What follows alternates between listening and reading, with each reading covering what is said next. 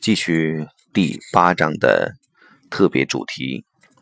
呃，这个主题是呃，当忧伤不已的时候，一个人啊对海林格说：“啊，我有一个邻居，在大约十年前的一次车祸中啊，失去了二十岁大的儿子。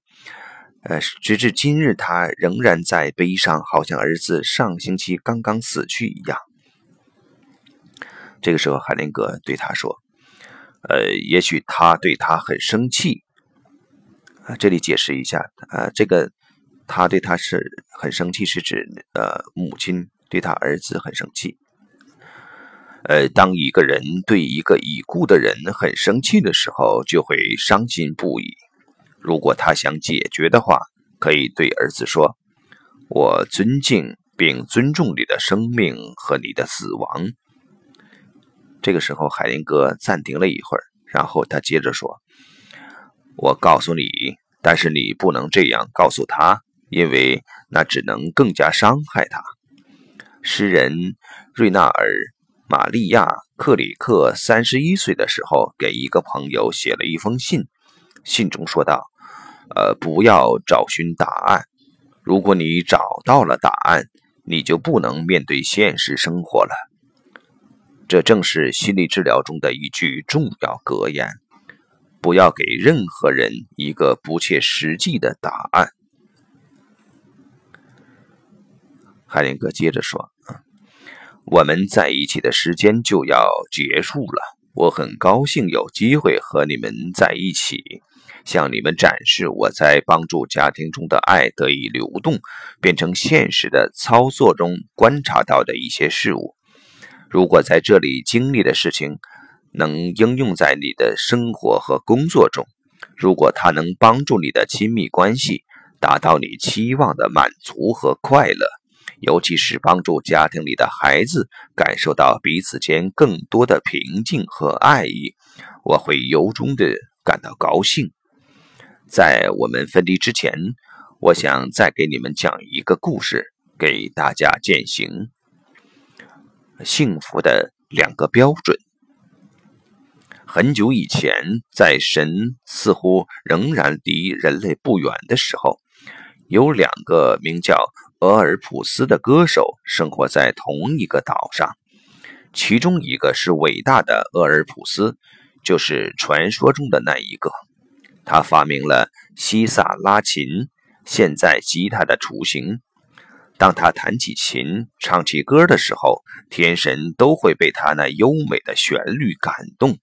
野兽平静地躺在他的脚边，高高的大树也低下了头，和他的伟大相称。他伴随着最有权力的国王，而且勇敢地爱着最美丽的女人欧律狄克。这也是他厄运的开始。就在倒满美酒的杯子碰到口唇之前，杯子破裂了。就在他们的结婚庆典开始的时候，欧律狄克死去了。但是，伟大的俄尔普斯拒绝接受欧律狄克死亡这一结局。在他纯艺术的召唤下，他发现了地狱之门，进入了阴暗的王国。他越过奈何桥，闪过地狱猎犬，活着到了阎王殿，并在那里歌唱。死亡之神被他那优美的音乐感动了，同意释放美丽的欧律狄克，但有一个条件：在他们回到上面的世界之前，俄尔普斯不能回头看他一眼。俄尔普斯欣喜若狂。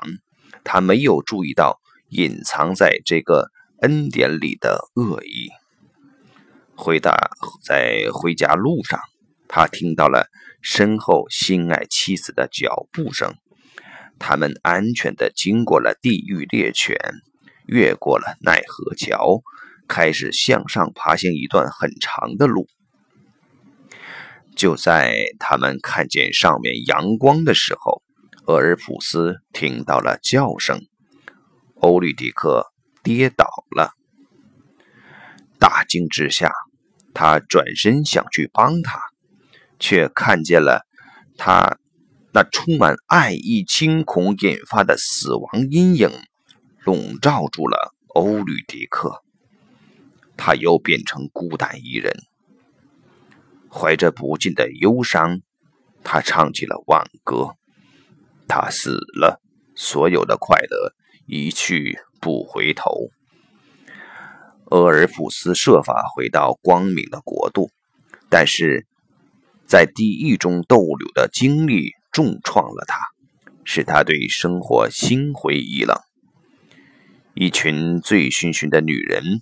记得他优美的歌，企图引诱他陪伴他们参加新酒节。他们被他的拒绝激怒了，把他推倒在地，撕成几块。他的苦难是如此巨大，他纯真的艺术是如此无用，但是他为全世界所知。另一个俄尔普斯是那渺小的俄尔普斯，他是一位才能平庸的歌手，为普通百姓歌唱，出入于平常的场合，在那里自己很开心，因为单靠唱歌养活不了自己，他学会做一些小生意，娶了一个普通的妻子，生了几个孩子。而且有时也会犯一些小错。他快乐地生活着，心满意足，直到老死。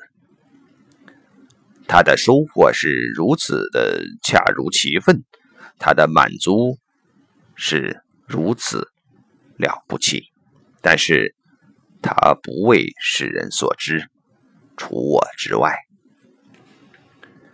好，那么到这里是。这本，呃，谁在我家自读书的，呃，全部内容，谢谢。